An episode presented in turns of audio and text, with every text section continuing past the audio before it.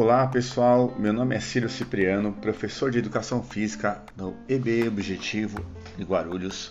Hoje eu vim falar para vocês um pouquinho sobre a importância da educação física escolar na formação do indivíduo. Bom, primeiramente a gente vai conversar um pouquinho sobre o que é educação física escolar. Bom, a educação física escolar é uma disciplina muito significativa, né? É, adapta e incorpora o aluno no saber corporal do, do movimento. Sua função é formar o cidadão para reproduzi-la, produzi-la e transformá-la, qualificando-o para desfrutar os jogos, esportes, danças, lutas, as ginásticas e as práticas de aptidão física, em proveito do exercício crítico dos direitos e deveres do cidadão para a benfeitoria da qualidade de vida humana. A educação física veio para somar e contribuir com a educação intelectual e moral nas escolas. Uma das responsabilidades dessa disciplina é instruir e instigar o aluno a opinar e se posicionar criticamente em relação às atuais linhas de cultura corporal do movimento. Qual que é o objetivo geral da educação física escolar? Né?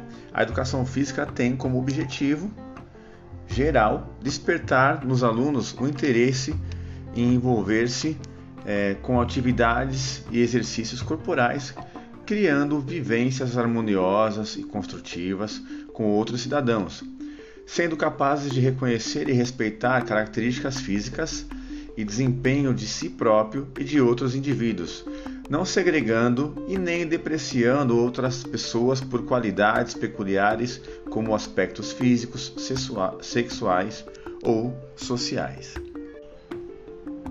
Um outro objetivo, um outro objetivo também é no momento de recreação e jogos esportivos estimular o aluno a ter atitudes de respeito mútuo, dignidade e solidariedade para com o próximo, valorizando, conhecendo e aceitando a exposição da cultura corporal dos diferentes grupos, transfazendo em meios para o convívio entre pessoas de diferentes círculos sociais. Ok, agora vou falar um pouquinho sobre vantagens e benefícios de uma boa aula de educação física na escola. A educação física escolar promove muitos benefícios, começando pelo incentivo da prática de esportes e atividades físicas, como, por exemplo, favorecer o desenvolvimento motor, contribuir para a integração social da criança e do adolescente, colabora para que os alunos adquiram autoconfiança, é, melhora a autoestima, contribui para que o aluno se expresse melhor, favorece as questões de vivência sobre o mundo que convivem, ajuda o aluno a conhecer e compreender as mudanças e o limite do próprio corpo, reduz o estresse e as pressões do dia a dia, coopera para um estilo de vida melhor. Ao praticar as atividades físicas também, os alunos têm uma vantagem de melhorar a saúde e diminuir riscos de doenças como a obesidade, hipertensão arterial, colesterol alto e doenças respiratórias. Além disso, contribui para desenvolver habilidades nos esportes. É na escola que os alunos aprendem a importância de ter um estilo de vida mais saudável e equilibrado. O professor representa um papel muito importante para promover uma vida saudável e ativa aos seus alunos. Pois bem, falando sobre o desenvolvimento motor, o ideal é estimular a criança para a fase de desenvolvimento em que ela se encontra. Por exemplo, a fase do engatinhar. Muitos pais acham benéfico o pular essa fase de engatinhar, e é justamente o contrário. Deve-se estimular o bebê a engatinhar, se arrastar e tentar levantar. Quanto mais ou quanto maior os estímulos de movimentos, melhor o desenvolvimento e o repertório motor para a criança. Colocar a criança cedo no esporte para que ela vire atleta não é errado, desde que não restrinja as possibilidades motoras. Né? É importante praticar esportes para desenvolver todo o potencial, pois estiver melhor preparado, terá oportunidades mais apropriadas para confrontar os desafios que a vida oferece durante toda a sua existência. Agora, quais são as expectativas e a importância da educação física escolar? Expectativas. As expectativas determinam o conhecimento construído pelo estudante durante o período letivo. Isto é, ao determinar as expectativas de aprendizagem, estabelecem também o que é preciso ensinar para os alunos. As expectativas, nesse ponto, buscam assegurar que os aprendizados sejam igualitários para todos, mesmo que cada aluno aprenda no seu tempo. A expectativa é um parâmetro formador de aprendizagem pretendida para os alunos, auxiliando na melhor formação de avaliação da criança. A avaliação, por sua vez, para ser competente naquilo que ela se propõe de levar em consideração questões como a participação, o interesse, o compromisso, a responsabilidade, a efetividade, as habilidades, a competência, a atitude, Tá? A avaliação é muito importante também para o desenvolvimento desses jovens. Na educação física escolar, o professor é mediador entre o aluno e o processo de aprendizagem. Qual a importância nisso também? As aulas de educação física são importantes em todos os segmentos. Como disse anteriormente, ela promove o desenvolvimento integral do aluno, vida saudável, socialização, o espírito de equipe e a prática do desporto. Acreditar que a atividade física passa a fazer parte do comportamento pessoal durante toda a vida significa entender que isso só, só é possível mediante experiências satisfatórias com exercícios físicos e os jogos. Os alunos devem ser desafiados e exercitados a entenderem que somente podem vencer quando estiverem se divertindo.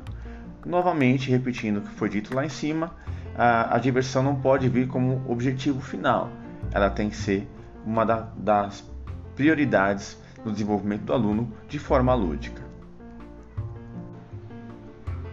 O professor, para promover essa saúde para os estudantes, ele pode utilizar ferramentas né, como palestras, debates, mesa redonda, é, peças teatrais, jogos sobre atividade física, alimentação saudável, é, nutrição no caso, uso de drogas, assuntos como uso de drogas, sexualidade, saúde, etc. Despertar o aluno também o interesse da prática de exercícios físicos e elaborar com ele, um, junto com os alunos, projetos para a escola e para a comunidade sobre vida saudável e desporto. Quanto à socialização nas aulas de educação física, ah, muitas vezes lidamos com o diferente com as limitações físicas e psíquicas é, nossa e dos outros, colegas no caso. Por isso, a importância do docente despertar essa percepção no aluno para que ele leve para a vida o saber conviver e saber respeitar a diversidade que faz parte da sociedade. Dessa forma, ele saberá também trabalhar mais em grupo, e aí fica mais fácil desenvolver os esportes em grupo, também, as aulas de esportes em grupo ensinam trabalho em equipe, inclusão social, como citado anteriormente, né? Compart é, comparticipar, partilhar e técnicas e modalidades diversas. Fora o fato de saber lidar com, com situações e problemas e resolvê-los uh, de várias formas possíveis. Tá? O bom, o bom dos esportes em grupo é que podem ser praticados por todos os alunos, desde os pequenos até os adolescentes e também os alunos com necessidades especiais. Para tanto, é importante fazer adaptações com relação ao jogo, como o tamanho e peso da bola, tamanho da quadra, altura de redes de vôlei e cestas de basquete, de acordo com a faixa etária da criança. Falando um pouquinho também sobre a educação física e a saúde dos alunos. É importante o professor ter consciência do estado de saúde de seus alunos, pessoal. Assim, ele poderá desenvolver aulas com as quais é, ele vai ter mais qualidade, segurança e poderá também orientá-los de forma correta. Né? Às vezes o aluno está de atestado e você não sabe.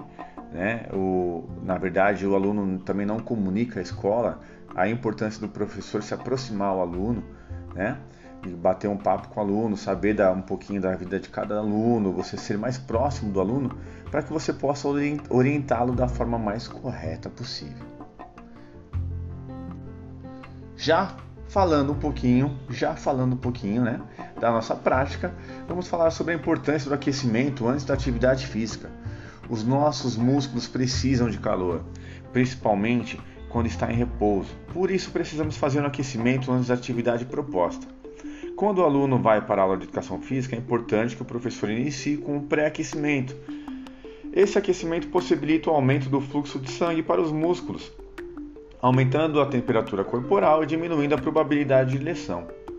O aquecimento é uma ferramenta que deve ser parte integrante do início de qualquer atividade recreativa, esportiva ou laboral.